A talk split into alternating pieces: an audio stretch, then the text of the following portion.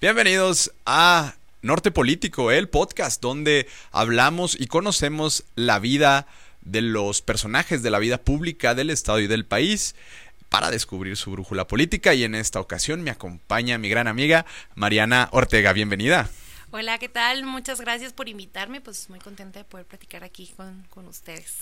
Muy bien. Hablar de la juventud en Chihuahua habla de demasiados jóvenes que han pasado por la política, no solamente del Estado, sino también a nivel nacional, de generaciones hacia atrás, y de aparte de una lucha importante que se ha emprendido desde los jóvenes. Pero vayamos hacia atrás y platícanos cómo decidiste ingresar en la política. Bueno, esa historia está, este, divertida y retorcida. Yo soy licenciada en Ciencias de la Comunicación. Este, entré a, comunicación en la Universidad Autónoma de Chihuahua porque mi pasión siempre han sido los deportes. Me gusta mucho, mucho, mucho el fútbol. Soy muy, muy futbolera, soy, soy bien fifas, como dicen por ahí. y yo entré a la carrera justamente porque mi sueño era ser periodista deportivo. Este, sin embargo, pues bueno, la vida te va mostrando caminos distintos y vas encontrando diferentes, este, formas de, de vivir la vida. Este, siempre me había gustado mucho la, la política, eh, pero no me veía yo dedicándome a ello, por eso yo siempre le digo a los jóvenes que nunca digan nunca. Ahora también soy soy maestra de la universidad, este tengo la, la, fabulosa oportunidad de también impartir dos clases y siempre les digo eso, nunca digan nunca. Eh, cuando yo estaba en la universidad, justamente fue un maestro quien un día nos dijo que pues nos preguntó en clase si alguien participaba en algún partido político o en algo de temas políticos.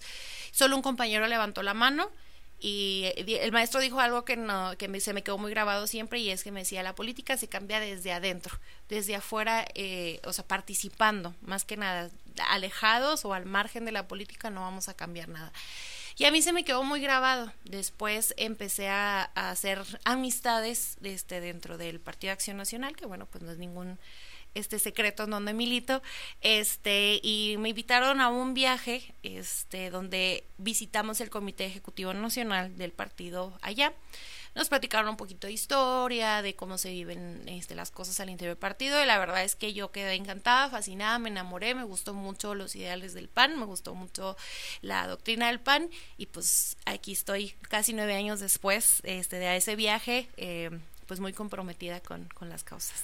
¿Encontraste como una un vínculo entre la comunicación que aparte pues estabas completamente alejada como esta parte con la política o, o, porque en torno a los medios de comunicación gira demasiada política y mucha gente no se da cuenta y, y luego te das cuenta que por ejemplo si eres un periódico pues el 80-90% es política en cual los medios de comunicación también ¿cómo fue para ti encontrar ese vínculo entre la política y los medios de comunicación? Ahorita, y es algo también que siempre digo, le digo a mis alumnos, este, todo es política, eh, en realidad todo, todo es política, todo es negociación, todo es encontrar ese punto medio, todo es llegar a acuerdos, todo es este tratar de hacer las cosas eh, lo mejor posible para todos, eh, que es eh, esta parte del bien común.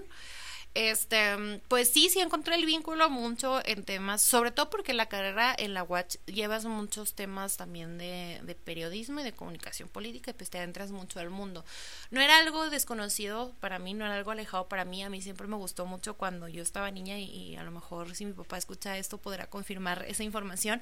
Muchas veces yo me sentaba con él a escuchar los informes de gobierno y, y tenía siete, ocho años y pues una locura, yo no entendía nada de lo que estaba diciendo, pero me gustaba escuchar escucharlo. Este, me gustaba pues ver los anuncios de los políticos, cosas así de ese estilo.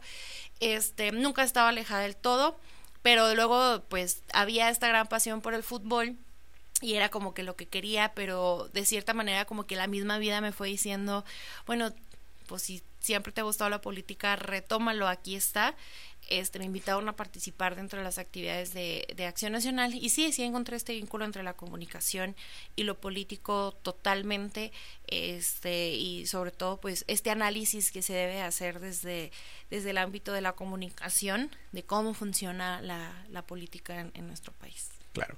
¿Y cuál, cuál fue tu... No, no hubo un choque como de decir, bueno, es que eh, el periodismo deportivo implica eh, muchas... Eh, muchas ramas, por llamarlo de alguna manera, ¿no? Y aparte es, al final de cuentas, es entretenimiento y es mucho más atractivo para gran parte del sector eh, de la población en general. Y la política es un poquito más de nicho, un poquito más de, no sé, si hay elecciones, existe bastante interés, pero mientras no, eh, es difícil como llevar esa parte noticiosa, porque aparte es más noticioso que, el deporte, ¿no? Fue como difícil eh, tratar de tener un objetivo como en el periodismo o comunicación deportiva y con la comunicación pues ya interna como política, como noticiosa además.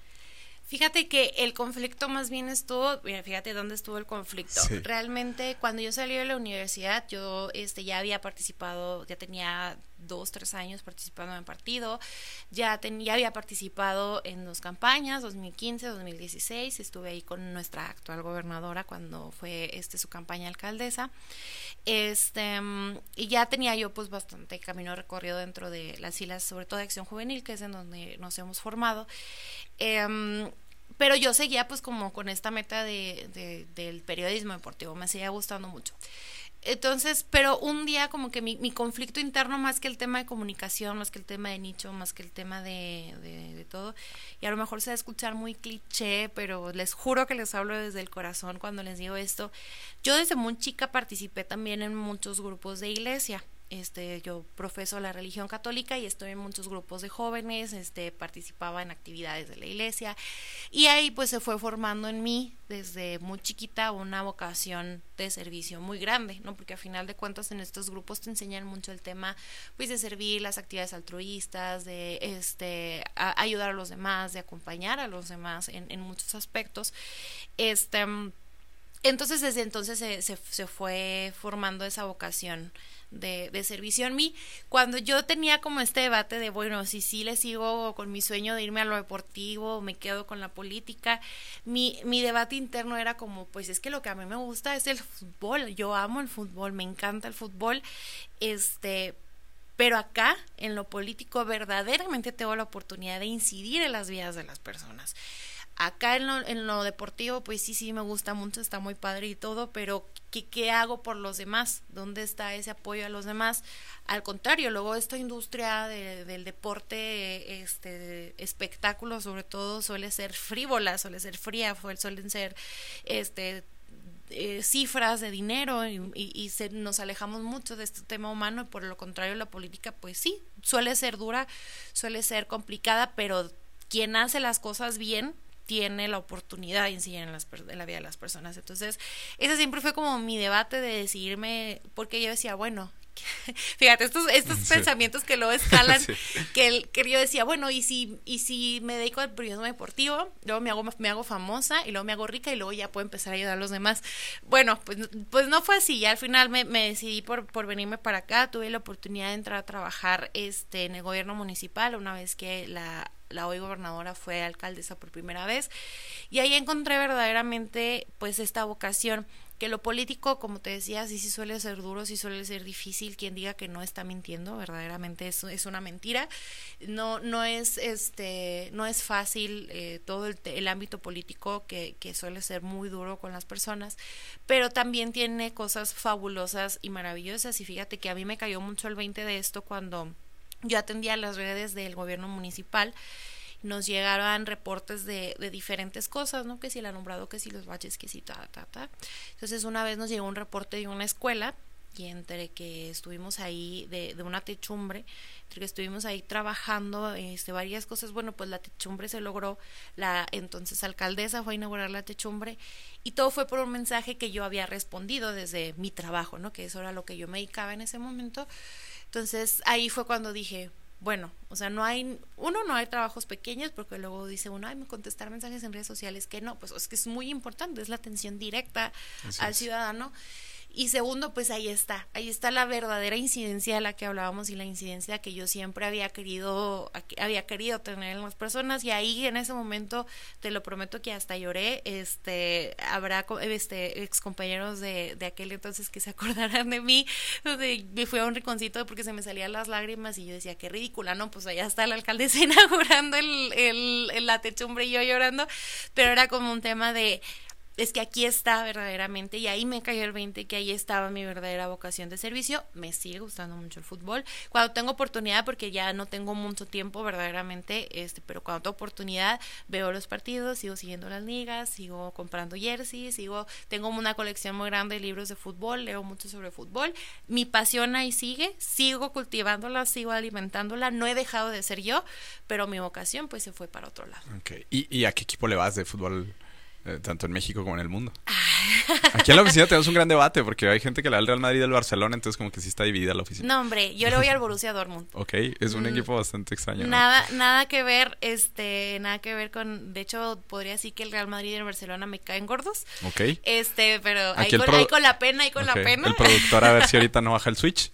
ahí con la pena a quien, a quien le lastime, pero fíjate que el Borussia Dortmund me gusta mucho porque es un equipo muy humano este le da mucho, no, no sé, es raro y puede ser que hasta cursi, pero es, es, un equipo que está a miles de kilómetros de mí, está en Alemania, ni siquiera está en una de las grandes ciudades de Alemania, Dortmund es una ciudad pequeña, este, y aún así te hacen sentir muy, muy, muy parte del equipo. O sea, no, no, jamás en mi vida he pisado Alemania, mucho menos Dortmund, y aún así me siento muy parte de como aficionada. Entonces eso es un sentimiento muy bonito que ningún otro equipo he encontrado y por eso le voy a ese equipo. Aparte de su historia que tienen, este que es muy fabulosa, he sufrido mucho. Siempre lo digo, ojalá en la próxima vida no me guste tanto el fútbol porque se sufre demasiado, pero, pero bueno. Claro. Volviendo al tema político, tu primer trabajo fue con, con Maru Campos eh, en la administración municipal. ¿Cuál, ¿Cuál, era su trabajo? ¿Te dedicabas nomás a contestar cierta atención ciudadana o tenías alguna responsabilidad específica de community manager o alguna otra? Sí, era community manager, ayudaba con el tema de las publicaciones, los mensajes.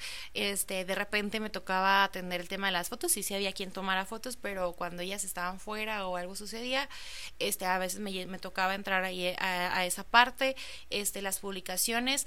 Y fíjate que muchas veces, este, sobre todo porque yo, yo inicié en el 2016, han pasado siete años y creo que el auge que han cobrado en estos siete años ha sido muy, muy exponencial, ha sido muy grande el tema de las redes sociales.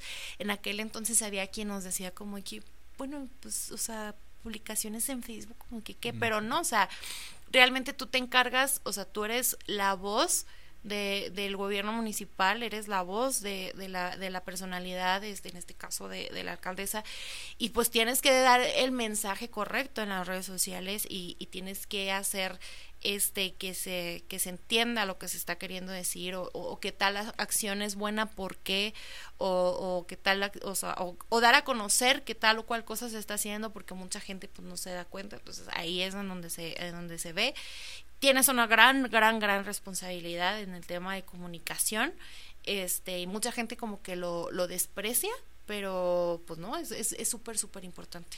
¿Cómo, ¿Cómo es el proceso? Mucha gente luego ve las redes sociales y digo, ahorita ya es como muy conocido que existen ciertos... Eh, los equipos de comunicación son muy grandes ya para todas las áreas políticas.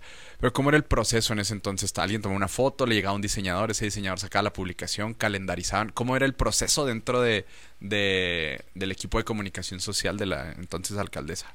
Pues era acompañarla este, a los eventos hacer llegar, o sea, entender, por eso era, porque muchas veces era como también siempre este debate de si era necesario que nosotros fuéramos o no a los eventos, pero si era necesario para entender todo el contexto de lo que pasaba y sacar lo mejor de lo que sucedía luego te hacían llegar las fotos, hacías la publicación, este, y era pues estar pendiente de, de, los mensajes, de revisar este las gestiones que llegaban a la página de gobierno municipal, que eran muchísimas, este, comunicárselas al CRC, que era el Centro de Respuesta Ciudadana, bueno sigue siendo, este, toda esa parte de darle seguimiento, de estar pendiente, de si no te contestan en el CRC, este, oigan qué pasó con esta gestión, oigan qué pasó acá, qué pasó allá, eh, etcétera, etcétera. Entonces la verdad es que sí, sí eran este procesos pues muy padres, la verdad es que yo ahí me formé, ahí aprendí, ahí este entendí verdaderamente lo que era ser profesional y entendí, ayer le hablaba justamente al equipo de Lichihub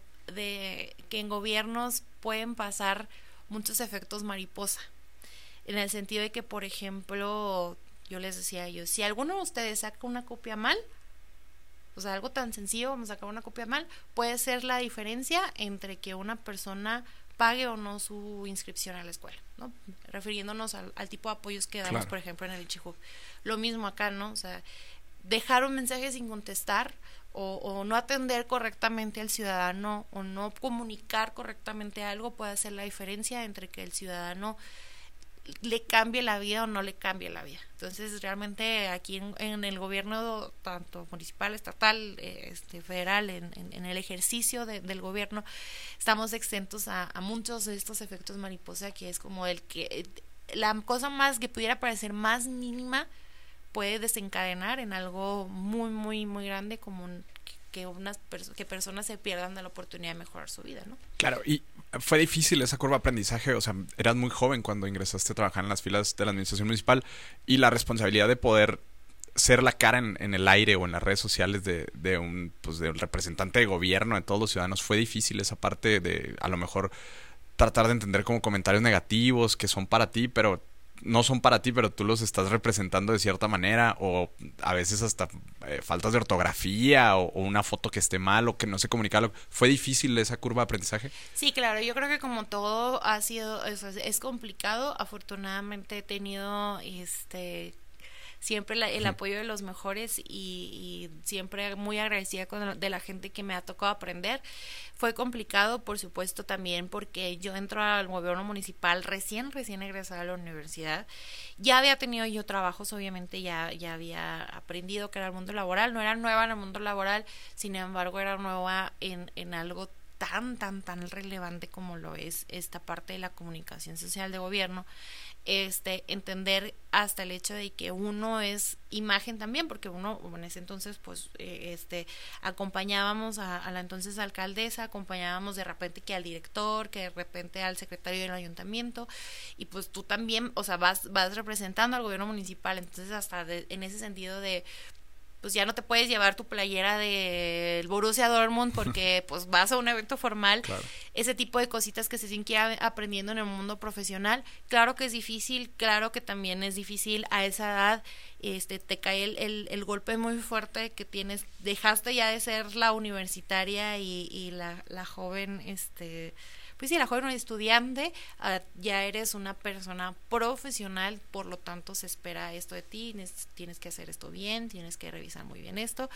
Este, fue complicado, pero yo siempre he agradecido que fuera en un ambiente tan duro como lo es ya el ejercicio del gobierno, que donde no puede haber un, como te decía, no puede, no hay un margen de error porque cualquier equivocación desencadena en cosas muy feas, no solo para ti, sino para los demás, porque a eso vienes a servir. Entonces, yo agradezco que haya sido así porque mm, pues te cae el 20 más rápido y te obliga a aprender más rápido. Es como cuando estás aprendiendo un idioma, que no sé, estás aprendiendo inglés y no lo practicas, pues no, pero si te vas a Estados Unidos, pues lo vas a tener que aprender sí o sí porque te tienes que comunicar así igual acá. O sea, lo tuve que aprender sí o sí porque si no, pues era, este, si no, bye bye. Entonces, pues agradecía que lo, creo que lo, lo comprendí muy bien en su momento. Muy bien, y viene, fueron dos años de administración del 2016 al 2018. Y luego viene la campaña del 2018 que se convierte en una campaña completamente digital. O sea, viene una, un boom en redes sociales.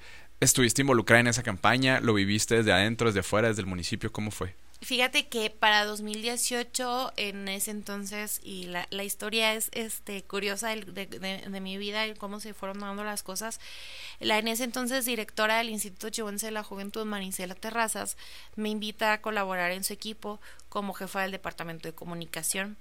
Yo en ese entonces lo platico con, con mis jefes y lo platico con, con la alcaldesa en ese entonces y yo le decía, Maru, es que viene tu campaña, yo no me quiero ir me dijo unas palabras tan bonitas que yo siempre las voy a llevar este en mi corazón. Me dijo, "Mira, manita, tú tienes que crecer. Este, te están dando la oportunidad de ser la jefa.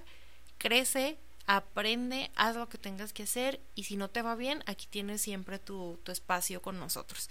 Afortunadamente me fue bien este, me fui a gobierno del estado y, me fui a, a, la institución de la juventud como jefa de comunicación. Ya me tocó vivir la campaña de fuera, fue una experiencia diferente y luego, pues verdaderamente, y lo digo también con mucho, mucho corazón, yo a, Maru, este, nuestra gobernadora, yo le tengo un cariño inmenso y un agradecimiento inmenso por, por todo lo que me ha enseñado, por, porque me ha permitido acompañarla casi ocho años, este y en ese entonces pues me podía mucho, ¿verdad? O sea, era como que, uy, este, no puedo estar en la campaña porque ahora estoy acá, pero este, pero bueno, pues son decisiones que uno va tomando y, y, todo se fue dando, dando para bien, porque verdaderamente haber estado en el instituto fue este antes, aunque en, áreas de comunicación, fue lo que me fue dando las cartas para hoy ser la directora, este, y que la gobernadora me, diera esa confianza.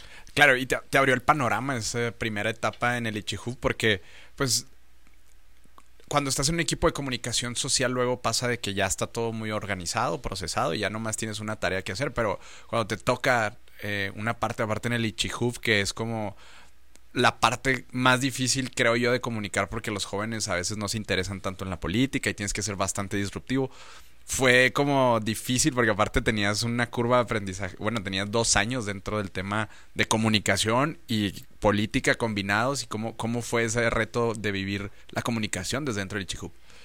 Creo que el reto más grande fue brincar de, de un tema de acá me revisan todo, acá pasa por tres, cuatro filtros antes de que yo haga algún movimiento, a pues acá tú eres el jefe del departamento y tú tomas las decisiones y si algo sale mal es directamente tu responsabilidad. Porque acá pues sí, si algo salía mal, obviamente había una sanción, obviamente había alguna llamada atención, obviamente había algún regaño, pero siempre era como en escalerita, ¿no? El, más jefe regañaba al otro y luego el otro, y luego ya me llegaba el regaño a mí. Acá pues sí era como un tema directote y la responsabilidad era directota conmigo, entonces la verdad es que mi tiempo como jefe del departamento de comunicación me permitió justamente eso aprender todavía, aprender a, a, tomar el liderazgo muy fuertemente de las cosas, asumir las responsabilidades de lo que está mal. Somos humanos, siempre nos vamos a equivocar, siempre va a haber errores o siempre va a haber cosas que mejorar, eso es una, es una realidad, no, nada es perfecto, todo es perfectible todo el tiempo este, pero es como aprender a asumir las consecuencias de esos errores, porque claro que cada decisión que tomamos, buena o mala, tiene decisiones, si la decisión fue buena, pues tendrá eh, consecuencias buenas, si la decisión fue mala, pues tendrá consecuencias negativas, pero era aprender a, a tomar las consecuencias y a entender que, bueno, pues como venga y a que no me temblara la mano a la hora de tomar decisiones, porque luego era así como que antes, cuando estaba en el gobierno municipal, como pues eh, había este otros filtros, era como, bueno, ¿qué les parece esta idea? Y luego ya me decían, no, esto está muy bien, perfecto, vamos a hacerlo, o esto no, no está tan chido, eh, mejor hay que hacerlo así, o de plano no. Acá era como un tema de, ay, lo hago, no lo hago, y no había quien consultarle, porque en ese, se supone que ahí yo era la experta, entonces era un tema de que, no, pues cómo va, o sea, aceptarlas, este, a tomar las decisiones como como, venían y aceptar las consecuencias buenas o malas como sucedieran. Y, en esa responsabilidad de comunicación explotas mucho un lado creativo que, que luego te hacen tomar decisiones e ideas medio raras que dices esto va a funcionar. ¿Tienes alguna experiencia que te dijeras esto va a ser un boom en redes sociales o en nuestra comunicación del Ichihuf y que de pronto haya sido como de bueno no funcionó o, o que haya sido o que no haya funcionado como lo esperabas? Híjole, pues este, por ejemplo, en la pandemia, la pandemia fue todo un reto en temas de comunicación porque las personas estaban 100% en redes sociales. Este, no había mucho que comunicar porque pues no había muchas acciones, sobre todo los primeros meses que fue un tema de vámonos todos a nuestras casas y a ver qué pasa, pues ahí hasta que se nos ocurrió o, o empecemos a empezamos a innovar pues ya empezaron a salir otras cosas que hacer, pero por lo pronto al principio era como un tema de, híjole, ¿qué hacemos? Pues bueno, ya fue lo que iba saliendo de, bueno, vamos a hacer, en ese entonces se hizo muy, se puso muy de moda las plantillas en historias, de que respondes y tal, y si has hecho esto, esto y esto, bueno, pues empezamos a sacar así varias así, empezamos a hacer este, empecé, empezamos una campaña muy padre, donde jóvenes nos hacían cápsulas desde sus casas, nos mandaban los videos, nosotros los editábamos y luego los subíamos algún tutorial, alguna opinión, algún, este, lo que fuera, y les empezó a ir muy bien porque los mismos jóvenes los compartían y, ay, miren a mi hermana, miren a, o las tías, ¿no? Miren a mi sobrino hablando de lo que sea. Nos fue muy bien, pero fue como todo este reto de qué hacemos con el espacio en internet que no estamos llenando con nuestras acciones, porque ahorita en pandemia pues no hay mucho que hacer. Entonces ahí fue verdaderamente un reto, fue pues empezar a sacar cositas de la manga, empezar a ver qué hacían los demás y bueno pues creo que nos fue pues nos fue chido, así como dices tú fue es, es un tema de, de mucha creatividad, de mucho echarle coco y de no quedarte atrás, o sea de pues no sé, esto ya no está de moda, pues ya no hay que hacerlo. Ahora esto es el trend, ¿no? El básico trend, el famoso trend. Esto es el trend, pues hay que subirnos, ¿no? Como ahora que todo el mundo se anda subiendo al trend de Taylor Swift o cosas así, pues bueno, es como esta parte de, de estar siempre vigente. Claro. Como viene la pandemia y, y, se empiezan a tomar decisiones políticas en el entorno sobre quién va a ser el candidato a gobernador, cómo se van a llevar esas campañas, este, cómo, cómo fue eh, tomar la decisión de, de, volver a, con Maru o, de entrar a esa campaña? ¿Cómo, ¿Cómo lo viviste? ¿Cómo fue esa experiencia? Este, híjole, pues yo yo me quedé este en gobierno del estado sí fue una transición complicada por, por los momentos que se veían yo nunca nunca oculté a quién apoyaba y yo siempre dije a los cuatro vientos que Maru para mí era la candidata y que yo siempre iba a apoyar a Maru porque no podía yo ser, aparte del gran, gran, gran cariño que lo tengo, que ya, ya lo he comentado, yo no podía ser mal agradecida con una persona que me había apoyado tanto en mi desarrollo personal y profesional este en un momento tan tan importante afortunadamente pues este así como hubo personas que fueron duras en, en, el proceso interno del, partido a, mí me tocó toparme con gente que, que fue muy buena que fue muy noble y estuve yo siempre pues dedicándome a mi trabajo o sea se acabó este eh, para 2021 este me nombran subdirectora del Instituto Chihuahuense de la Juventud, ya con Maru como, como precandidata, ya elegida en el proceso interno, me nombran subdirectora del Instituto Chihuahuense de la Juventud, todavía en la administración de Javier Corral. Este, y también, o sea, a final de cuentas, esa subdirección me da muchas herramientas para para que después la gobernadora me dé la confianza de tener la dirección, porque pues entendía que yo era una persona que yo ya comprendía el funcionamiento del instituto, que la curva de aprendizaje sería menos, este, entre muchas otras cualidades, y, y que a final de cuentas este hicieron que ella me diera la confianza. A pesar de todo lo que pasó ella ella siempre lo supo pues que mi cariño mi apoyo mi lealtad siempre estuvo con ella y que la bronca que hubo al interior a pesar de que sí, sí me sentía un poco en medio de todo, pues uno, ni, ni era un personaje tan relevante dentro de, del asunto, ¿verdad? Como para, como para sentir, no, es que, ay, no, a mí me tocó así, no, la verdad es que no. Este, y dos, pero la verdad es que la pasé tranquilo porque de ambos lados siempre me encontré con gente buena que me apoyó y que vio que mi trabajo era bueno y que eso era pues realmente lo importante. Así es. Gana Maru y te hace directora del Ichigo. Así es. ¿Cómo fue esa etapa? O sea, de pasar de la comunicación, de saber cómo eh, no equivocarte en, publicar y demás, a un puesto administrativo que ya conlleva todavía otra responsabilidad mm, de tomar decisiones, de llevar un liderazgo, de ya no solamente comunicar, sino de aparte de actividades. ¿Cómo, cómo fue ese momento? Híjole, este yo lo recuerdo como una de las cosas más, más, más, más felices de mi vida el día que la gobernadora electa me habla, de hecho ya van a ser dos años de ese momento, en los próximos días, este, me llama y me dice, este, voy a platicar cómo fue esa llamada, espero que ya no se enoje la jefa por platicarlo, no, yo no creo, porque ya fue hace mucho, pero dice, me marca y, me dice, Marianita, ¿cómo estás? Y, yo, pues, me quedé pasmada, obviamente te habla la gobernadora electa y a pesar de que tenemos una relación de cariño y de, de mucho respeto y de trabajo siempre, este, pues te quedas así, sí, claro. ¿cómo estás, jefa? Muy bien, ¿y tú bien también? Oye, te hablo para decirte algo muy importante. Y yo, ay, caray. O sea, pero en ese momento yo no me la solía tanto pero, o sea, como que, como que quería que lo dijera, pero yo decía, bueno, y si no es eso, mejor no, mejor no pienses, mejor no pienses, mejor no pienses.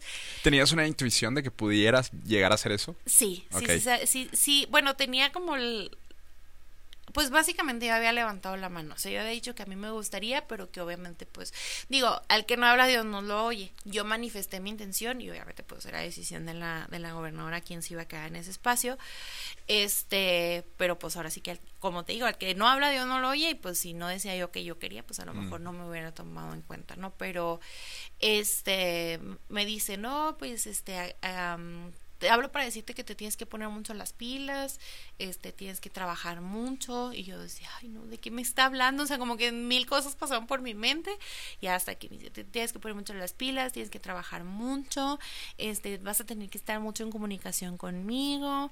Y yo, o sea, como que en ese momento no entendía, ya, pues me la hizo mucho, mucho de emoción.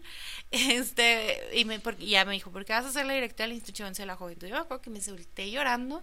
Yo, gracias, jefa, muchas, muchas gracias por la confianza, te lo agradezco mucho. Y me dijo algo, de verdad esas palabras también las llevo tatuadísimas, tatuadísimas de mi corazón, nunca, nunca, nunca se me va a olvidar. Me dijo, dije, te prometo que no te va a fallar. Le dije yo, y me dijo, Marinanita, tú nunca me has fallado. No tiene porque es la primera vez. Y bueno, o sea, de saber que tienes la confianza, el cariño de una persona a quien también quieres mucho y, y que la ves como, como algo muy muy importante, algo muy grande, pues es, es, es, un, es algo muy, muy, muy bonito. Entonces, pues sí, ya me, me nombra directora y desde entonces se hizo una, una vorágine porque faltaba muy poquito. Al día siguiente se anunciaba el, gabinete, entonces era un tema como de no puedes decir nada, pero pues o sea, era como la emoción de querer decir.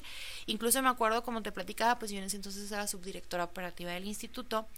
Y al día siguiente, cuando sale el en vivo, yo no podía decir nada. Yo no le había dicho a nadie, a nadie, a nadie, a nadie del instituto que, que yo iba a ser la directora pusimos la transmisión del gabinete y cuando sale el instituto de repente nada más empiezo a escuchar gritos por todos lados de es Mariana, es Mariana. Bueno, estuvo muy bonito, muy padre. Sí ha sido muy complicado, sobre todo porque pues habrá secretarios, secretarias, directores, directoras que ya están de cierta manera acostumbrados al ejercicio de, de, de este tipo de puestos.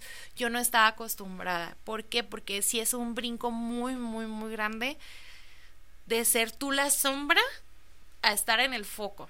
Porque como ya cuando tienes poquito foco y se va subiendo la luz, pues es gradual y va, y va, este, pues te vas acostumbrando. Pero acá fue totalmente brincar, de estar en la sombra, de ser la persona que iba detrás del político, de ser quien representaba su figura sin dar la cara tal cual, etcétera, etcétera. Brincar inmediatamente, hacer a estar directamente en el foco, hacer la figura, fue muy complicado, fue muy, muy complicado este, adaptarme a eso. Este, sí fueron muchos meses de, pues yo, yo la verdad, este, muy, muy, sinceramente tengo, estoy diagnosticada con ansiedad y depresión desde hace como cuatro años, cinco, y pues ese tipo de situaciones te detonan toda esa parte. Es complicado aprender a lidiar entre tu figura pública tu figura humana, o sea, Mariana, el ser humano que sigue teniendo familia, que sigue teniendo amigos, que sigue este sintiendo cosas, este, y, y Mariana la que, la que tiene que dirigir, la que tiene que hacer programas, la que tiene que dar resultados, este, y la que tiene que eh, llegar a los jóvenes y, y cambiarles la vida. Es complicado, sí son una misma, pero a veces una, la, la Mariana que trabaja, la Mariana directora, pudiera ser que, que, que brille más o que, que, sobresalga más y muchas veces se empieza a pasar para abajo Mariana, Mariana la humana. Este, y es complicado, es complicado empezar a lidiar con esa parte. Para mí fue muy complicado, por ejemplo, yo estaba muy acostumbrada a ir a las entrevistas, a tomar fotos, a grabar y luego empezar a dar yo las entrevistas era como un shock muy raro este las fotos yo estaba muy acostumbrada a tomar yo las fotos y luego de repente empezar a, a, posar yo fue un shock bien raro. Este fueron cosas sí fueron meses de adaptación muy duros pero afortunadamente este creo que, que lo, lo fui logrando y y pues aquí estamos, ya más adaptadas, ya más tranquilas este, y, dándolo todo. Claro, y, y conocías por dentro la, la operación del, del, instituto, entonces eso de cierta manera te facilitó, pero siempre no hay un lugar o algo que el ser humano no diga, si yo fuera el jefe aquí haría esto. De pronto a ti te tocó esa parte de, ahora soy el jefe, voy a hacer algo. ¿Cómo fue esa parte de poder no sé si hacer borrón de lo que había en el pasado o decir voy a implementar cosas que yo creo que pueden funcionar. Fíjate que, que, que, como tú bien decías, ya conocía muy bien yo el funcionamiento del instituto, tanto que también me costó un poquito empezarle a poner como de mi cosecha y imprimirle mi huella. La verdad es que sí fue complicado y en muchas ocasiones me decían como que es que está muy padre, pero te falta como que lo, lo tuyo, o sea, pon algo tuyo. Este, de entrada sí recibimos el instituto con muy poco presupuesto, recibimos eh, este como todo mundo lo sabe, el primer año de gobierno fue complicado en cuestión presupuestal, no solo para el Ichihub, sino para toda la administración estatal. Como bien decía la gobernadora, nos tuvimos que apretar el cinturón y pues bueno, ahí este nos nos este nos nos fuimos y obviamente apoyamos a la gobernadora en todo este tema de de poder reordenar las finanzas y poner orden en la casa como bien lo dice ella y el primer año fue complicado justo por esa parte, no había mucho que pudiéramos hacer o mover porque no había mucho presupuesto, no había muchos cambios. De entrada la planeación este del 2022 ya venía marcada por la administración anterior, que si bien participé como subdirectora, las decisiones yo no las terminaba tomando, entonces este ya venía marcada, ya venía hecha de cierta forma. Entonces, ya a final del día para este 2023 tuvimos la libertad de hacer todo. La gobernadora nos dio la confianza de subirnos el presupuesto de 11 millones que teníamos en el 2022 a 27 27.5 millones para este 2023, casi el triple. Este, y pues ahí es donde ya por fin hemos podido imprimir nuestro nuestro sello dentro del instituto y y pues ahora sí que, que darle una nueva, nueva, nueva vida a la, institución. ¿Cuál, ¿Cuál es el, el proyecto que tú dices? Este es mi proyecto que va a dejar completamente huella dentro del Instituto de la Juventud. bueno, este, nunca antes en la administración estatal se había apoyado tanto a los jóvenes como lo estamos haciendo nosotros. A través del programa Impulsando Juventudes, yo creo que es algo que sí va a dejar huella como en, en mi administración del instituto. No es un programa que yo inventé, el programa yo lo recibí, ya existía, pero fíjate que existía con 120 mil pesos. ¿Cuántos jóvenes apoyas con 120 mil pesos? 50, 30 jóvenes al año. Este, gracias a la confianza presupuestal que nos dio la gobernadora, hicimos por ahí varios, este, varios ajustes y logramos que el programa tuviera tres millones y medio para este año. Y hemos estado apoyando proyectos juveniles, que yo creo que es lo más importante porque en muchos sentidos, pues por ejemplo, becas sabemos que hay en la Secretaría de Educación, este, hay muchos apoyos para temas de estudiar, este, digo, no hay dinero que alcance, obviamente sabemos eso. No, aparte el, el, gobierno federal ahorita tiene una cobija para los jóvenes, con jóvenes construyendo futuro también, y siento que esa parte si bien a lo mejor no congenia, pero se complementa de alguna manera los apoyos, sí, claro, hay otro tipo de apoyos, entonces nos teníamos que seguir encontrando como esa lagunita en qué, qué podíamos hacer diferente y qué podíamos cubrir que no se estuviera cubriendo de otro lado. Y justamente Impulsando Juventudes, este programa cumple con eso porque nosotros apoyamos tal cual los proyectos de los jóvenes. Es decir, este, no sé, hay bailarines que quieren montar algún tipo de evento de danza, nosotros les apoyamos económicamente. Alguna persona que quiere ir a este a estudiar a un congreso de especialización de su materia, nosotros les damos con que asociaciones de jóvenes o grupos de jóvenes, que muchas veces hay chavos que se juntan nada más pues para ver qué hacen por la comunidad, este que quieren entregar cobijas, quieren entregar dulces a niños, cosas así, también los apoyamos económicamente. Estamos dando apoyos para inscripciones, para uniformes, apoyos para este para uniformes de banda de guerra, para vestuarios de danza. Eh, en Guerrero, por ejemplo, apoyamos a través de la sociedad de alumnos a la prepa para que comprara como cositas que les hacían falta, como microscopios, cositas para los talleres, todo a través de los jóvenes, siempre, siempre es directo el apoyo con el joven, pero hemos dado muchísimos apoyos, ahorita ya llevamos este más de dos millones ejercidos en ese, en ese sentido, este, para que los jóvenes tengan este impulso y que como bien te comentaba, pues este esto era algo que no se apoyaba mucho. Sí se daban becas, sí se apoyaban de otras formas a los jóvenes, pero sus proyectos, que además a esos proyectos son a los que los jóvenes les ponen este sus pasiones, le ponen su amor, ahí es donde están sus sueños, donde están sus metas, donde están este pues sí, todas todos estos sentimientos que generamos en, en, la juventud, pues era muy, muy importante para nosotros apoyarlo y, en esas hemos estado, hemos estado los últimos meses.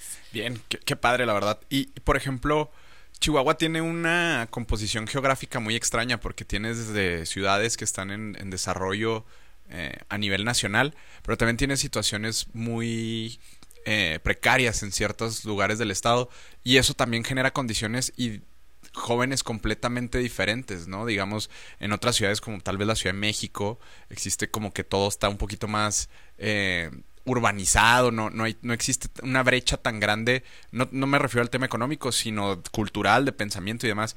¿Cómo ha sido poder encajar, aparte con todas las edades que implica la juventud, ¿no? O sea, desde, no sé, jóvenes de 15, 16 años que traen ahorita completamente una mentalidad completa, jóvenes de 25, 26 años, ¿cómo ha sido esa parte de poder abarcar a todos los jóvenes del estado?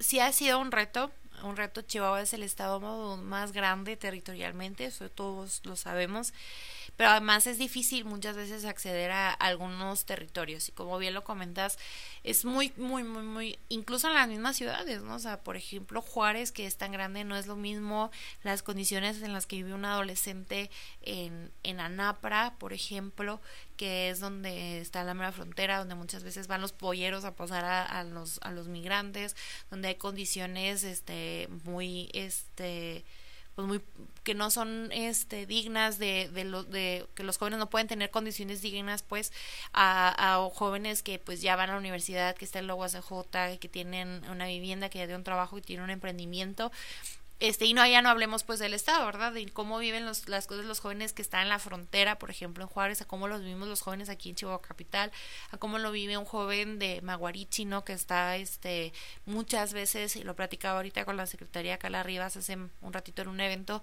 cómo allá en la sierra ya las jóvenes de 20, 19 años ya son mamás, este, las jóvenes rarámuris, eh, este sí es un reto muy grande, como bien dices tú, también la amplitud de edad no complica, pero nos obliga a segmentar mucho el qué hacemos y cómo lo hacemos. Sí estamos muy sensibilizados en esta parte de cómo las cosas son muy diferentes o cómo varían de, de comunidad en comunidad o de espacio a espacio y tratamos de adaptarnos lo más posible a los temas geográficos dependiendo del municipio al que visitemos dependiendo de la edad que visitemos, no es lo mismo a los jóvenes de secundaria, a los menores de edad, no es lo mismo a los jóvenes universitarios o a los que ya egresaron de la universidad. Tratamos de atenderlos a todos. El instituto se divide en dos partes. Una es la parte de prevención, trabajamos todos los temas que, que les duelen a las juventudes, por decir así, tema de violencia, tema de adicciones, salud sexual, salud mental, temas de este apoyos este para que pues temas comunitarios, ¿no? O sea, de cómo viven en su comunidad. Y también tenemos la parte de empoderamiento, que es un poquito más este, enfocada, sí también a los jóvenes que están en situación vulnerable, que es importante empoderarlos y sacarlos o enajeldarlos de esa de esa de ese ambiente pero también para jóvenes que ya son un poquito más privilegiados pero que tenemos que seguir atendiendo y que tenemos que seguir abriéndoles oportunidades. Que un joven tenga la oportunidad de ir a la universidad pues no quiere decir bueno él ya está en la escuela bye entonces no realmente pues seguimos abriéndoles los espacios por ejemplo a los artistas eh, capacitando a los emprendedores brindando apoyos para que este, saquen proyectos adelante cositas así para que se vayan de intercambio, que son personas que pues tienen un poquito más de oportunidades, pero que no dejamos de atender, por supuesto. Así es. Y eh, como existe ahorita una estadística brutal sobre el uso de redes sociales este, en, en los jóvenes, que abarca 80-90% del día, ¿no? Y, y, incluso la información ya básicamente es por redes sociales. ¿Cómo están ustedes tratando de comunicar para que los jóvenes no lleguen o no caigan como en estas falsas expectativas de, no sé, en Chihuahua vivimos un montón de violencia, luego es más fácil para ellos tratar de hacer dinero fácil de alguna u otra manera? Este, ¿cómo, ¿Cómo están comunicando esa parte para que, que se vengan del, del bando bueno, no? Muchas de las cosas que hacemos desde el instituto es trabajar mucho en un plan de vida positivo para los jóvenes. Todo lo que nosotros les enseñamos se los, se los les hacemos saber que es pues obviamente para bien y que es lo más positivo no solo para ellos sino para la comunidad. Yo creo que eso es algo es un discurso que hemos repetido mucho desde el instituto que el tema de los jóvenes pues aparte de ser presente eh, son el presente y son el futuro de nuestro país y de nuestra comunidad. Entonces, las decisiones que ellos tomen no, no, impactan únicamente individualmente y no es de, ay, es mi vida, yo hago lo que quiero. O sea, sí, sí es tu vida y tú haces lo que quieres, tú tienes que tomar tus propias decisiones y obviamente tienen que ir en función de tus deseos, pero también tienes que entender que lo que tú hagas o dejes de hacer impacta de cierta manera en la comunidad, este, tanto positiva como negativamente si un joven decide poner un emprendimiento y le echa ganas para poner este un local pues de lo que tú, de lo que tú quieras ese joven va a estar generando economía va a estar este generando empleos y va a estar este apoyando a la comunidad inmediata a que crezca. Sin embargo si ese joven decide este caer en, en temas más negativos pues obviamente vamos a incidir en cifras pues más negativas para la comunidad. Entonces, trabajamos mucho temas de, de plan de vida con ellos, es informarles la importancia de sus decisiones, el impacto que tienen y también mostrarles las opciones que tienen en la vida, ¿no? O sea, que desafortunadamente hay, por ejemplo, muchos jóvenes que lo único que conocen es esta parte de, del crimen organizado o de la violencia porque desafortunadamente son los contextos en los que viven no es ni siquiera culpa del joven, ¿no? O sea, viven en ese contexto y, y, no les puedes llegar a decir, ay, es que tú decidiste meter, pues no, es que no conocía otra cosa. Nuestra tarea como instituto ha sido acercarnos y enseñarles que hay otras opciones, que el crimen organizado, que las adicciones, que los embarazos prematuros, que todo ese tipo de cosas no son lo único que existe, por mucho que lo hayan visto, por mucho que, que piensen que es una buena decisión, también está la parte de estudiar terminar la universidad, de dedicarse a algún tipo de arte, de em, emprender algún negocio, aunque sea chiquitito, este, de, de, potencializar los liderazgos, este, de muchas otras cosas de las que se pueden este, aliar o, usar para salir de esos contextos difíciles, eso es como nosotros estamos trabajando. Sí, sí tenemos un tema también muy complicado con las redes sociales este con el internet en general sí estamos frente a una generación de jóvenes que tiene el acceso a muchas cosas tienen el acceso básicamente a todo. Este y también trabajamos esta parte de enseñarles o de, de tratar de, de orientarlos en cómo persuadir cuando algo les hace bien o cuando algo está mal y también entender esta parte, ¿no? Que todas las decisiones que tomamos tienen consecuencias, como te decía, o buenas o malas, pero tienen consecuencias. también hacerse cargo de esa parte, porque hay muchos jóvenes que por mucho que les digas esto está mal, van a tomar la decisión equivocada y ellos tienen que entender que, bueno, esas consecuencias las van a tener que afrontar, pero que tampoco se termina ahí la vida, ¿no? O sea, que, siempre hay formas de salir adelante, por ejemplo, en el caso de un embarazo adolescente. Bueno, si hubo una mala decisión, que ya costó a lo mejor mermar un poquito o tener una vida diferente, pero tampoco no se acaba ahí este el asunto, ¿verdad? O sea, pues hay, hay formas de salir adelante este a pesar de haber cometido este algún error. Claro. Hay una agenda que a nivel mundial este pues ha permeado sobre todo en los jóvenes, ¿no? El tema de la legalización de las drogas, eh, la despenalización del aborto, que ya es una realidad, este, la, el fortalecimiento a estas comunidades LGBT, que luego vemos noticias muy que no pareciera que fuéramos a ver nunca, ¿no? Y a pesar de que ahorita hay muchas cosas de, en ese entorno detenidas, pareciera que va a ser inminente la llegada en algún momento a México, al Estado, este tipo de, de agenda, ¿cómo lo manejan desde el Ichihub? ¿Cómo, ¿Cuál es, cómo, cuál es el plan? ¿Existe un plan? ¿No hay una estrategia? No, no sé, ¿cómo, qué, ¿cómo lo ven ustedes ahí? Obviamente nosotros desde, desde el ejercicio del gobierno en general, no solo desde el IGHUB, tenemos que ser muy respetuosos con las diferentes formas de pensar, las diferentes formas de ser, este, las, las decisiones de vida que cada quien toma, tenemos que ser muy respetuosos. Nuestra posición, por supuesto, eh, nosotros no somos legisladores, nosotros no somos este eh, pues sí, nosotros no aplicamos la ley, nosotros no vamos a despenalizar o no, nosotros nada de eso. Eh, respetamos los diferentes puntos de vista, por supuesto, cuando se dan en algún evento o cuando suceden en algún tema. Este, sin embargo, nuestra tarea pues es trabajar con lo que tenemos. Este, hasta ahorita pues sigue penalizada el tema de las drogas, sigue penalizado el tema del aborto, este, y, y nosotros pues trabajamos con eso. Si en algún momento se llegara, llegara a cambiar la situación, pues tendríamos que trabajar con eso, ¿verdad? O sea, no sería muy irresponsable de nuestra parte a lo mejor promover algo de ese estilo ahorita cuando pues sigue siendo un tema ilegal y la discusión está en otro lado. Entonces nosotros pues tenemos que trabajar con eso. Sí trabajamos mucho tema de prevención, muchísimo. Lejos de pensar en, ay, es que, que se legalice o no se legalice, pues desde un principio nosotros, sea legal o no, le decimos al joven, a ver, es que si tú usas esta droga, corres este riesgo, tu cuerpo va a cambiar de esta forma, tu, tu, tu vida puede cambiar de esta forma, entonces, este, pues es un tema de, de prevenir, sea legal o no, lo mismo con, con el tema del aborto, bueno, pues sea legal o no sea legal el aborto, preferimos mejor que no haya niñas embarazadas, que no haya adolescentes embarazadas antes de llegar al tema del aborto, que eso es lo que nosotros trabajamos, ¿no? O sea, preferimos este llevar educación sexual a las escuelas, preferimos decirles la, informarles sobre las consecuencias, ayudarles a construir un plan de vida a las joven, a las jóvenes que ya este que andan pues en esa edad y que igual si ya tuvieron algún embarazo este no deseado llevaron ese embarazo, ya tienen hijos, pues acompañarlas también y apoyarlas para que tengan una mejor calidad de vida, tanto ella como sus hijos. Eso es lo que nosotros hacemos.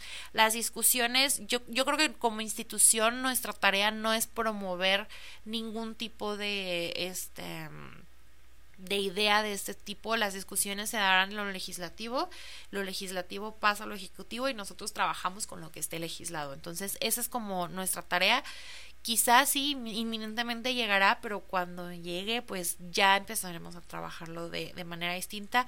Y, y no es que no lo trabajemos, como te digo, yo, legal o no, yo prefiero que un joven no se drogue. Legal o no, yo prefiero que no haya un embarazo prematuro y que los jóvenes construyan un plan de vida fuerte, este, con la información necesaria antes siquiera de pensar si es legal o no es legal. Ok. ¿Qué, qué viene para el Instituto Chovense de la Juventud en, en, en, estos próximos años, en estos próximos tiempos? ¿Qué hay planeado? ¿Qué sorpresas tenemos?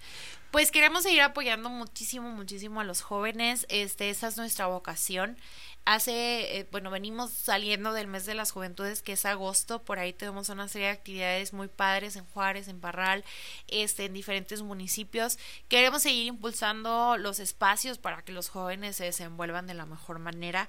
Este, y bueno, pues vamos a seguir apoyando mucho a los jóvenes a través del programa Impulsando Juventudes. Queremos seguir apoyando a las mujeres eh, jóvenes hablando de temas de, de, de embarazos y toda esa parte. Tenemos un programa que se llama Juntas Crecemos que son apoyos económicos para mujeres eh, jefas de familia. No solo mamás solteras, que también pasa, sino jóvenes que por alguna razón sean la cabeza económica de su familia, que se quedaron a cargo de los, de los hermanos, que los papás ya no pueden trabajar y tienen que ser ellas quienes mantengan esa parte, que sí efectivamente sí tengan, o sea, tengan hijos y tienen a su pareja, pero su pareja por alguna razón este no no está trabajando o no puede hacerse cargo económicamente de la casa y que estas mujeres salgan a, al quite, bueno, también tenemos apoyos económicos para hacer un, un este, un, un, refuerzo económico para las, las mujeres jóvenes. Este, y bueno, pues también estamos trabajando mucho en las escuelas, estamos trabajando muchos temas de liderazgo, tenemos el programa Juntos por la Juventud, que vamos a seguirlo reforzando. Estamos yendo a las escuelas de educación media superior y estamos capacitando el liderazgo a nuestros jóvenes adolescentes para que salgan de la prepa y salgan súper empoderados y que sepan que en ellos está la fuerza para cambiar a nuestras comunidades. Entonces, hay muchos, muchos, muchos programas que, que pues ahí, aventándome el comercial, Adelante. pues que nos sigan en nuestras redes sociales para que los conozcan.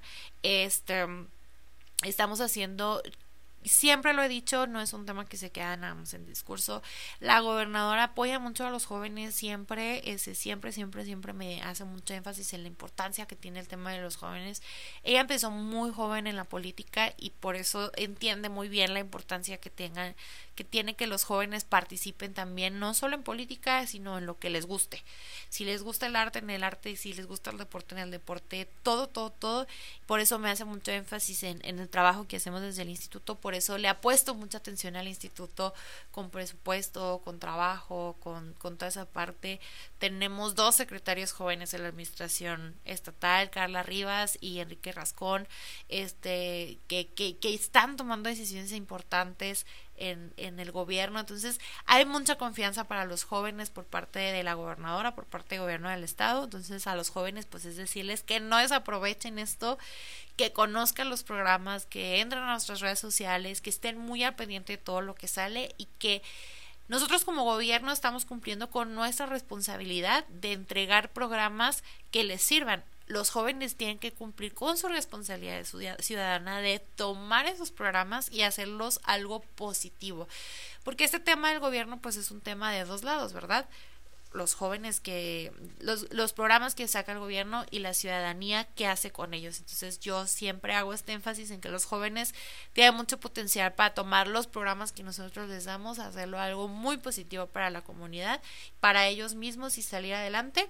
Entonces, pues ahí de todos los programas que vamos que van saliendo, pues que se, que se pongan bien al pendiente. Muy bien. ¿Veremos a, a Mariana en algún día en alguna boleta electoral? ¿Quién sabe? ¿Quién sabe?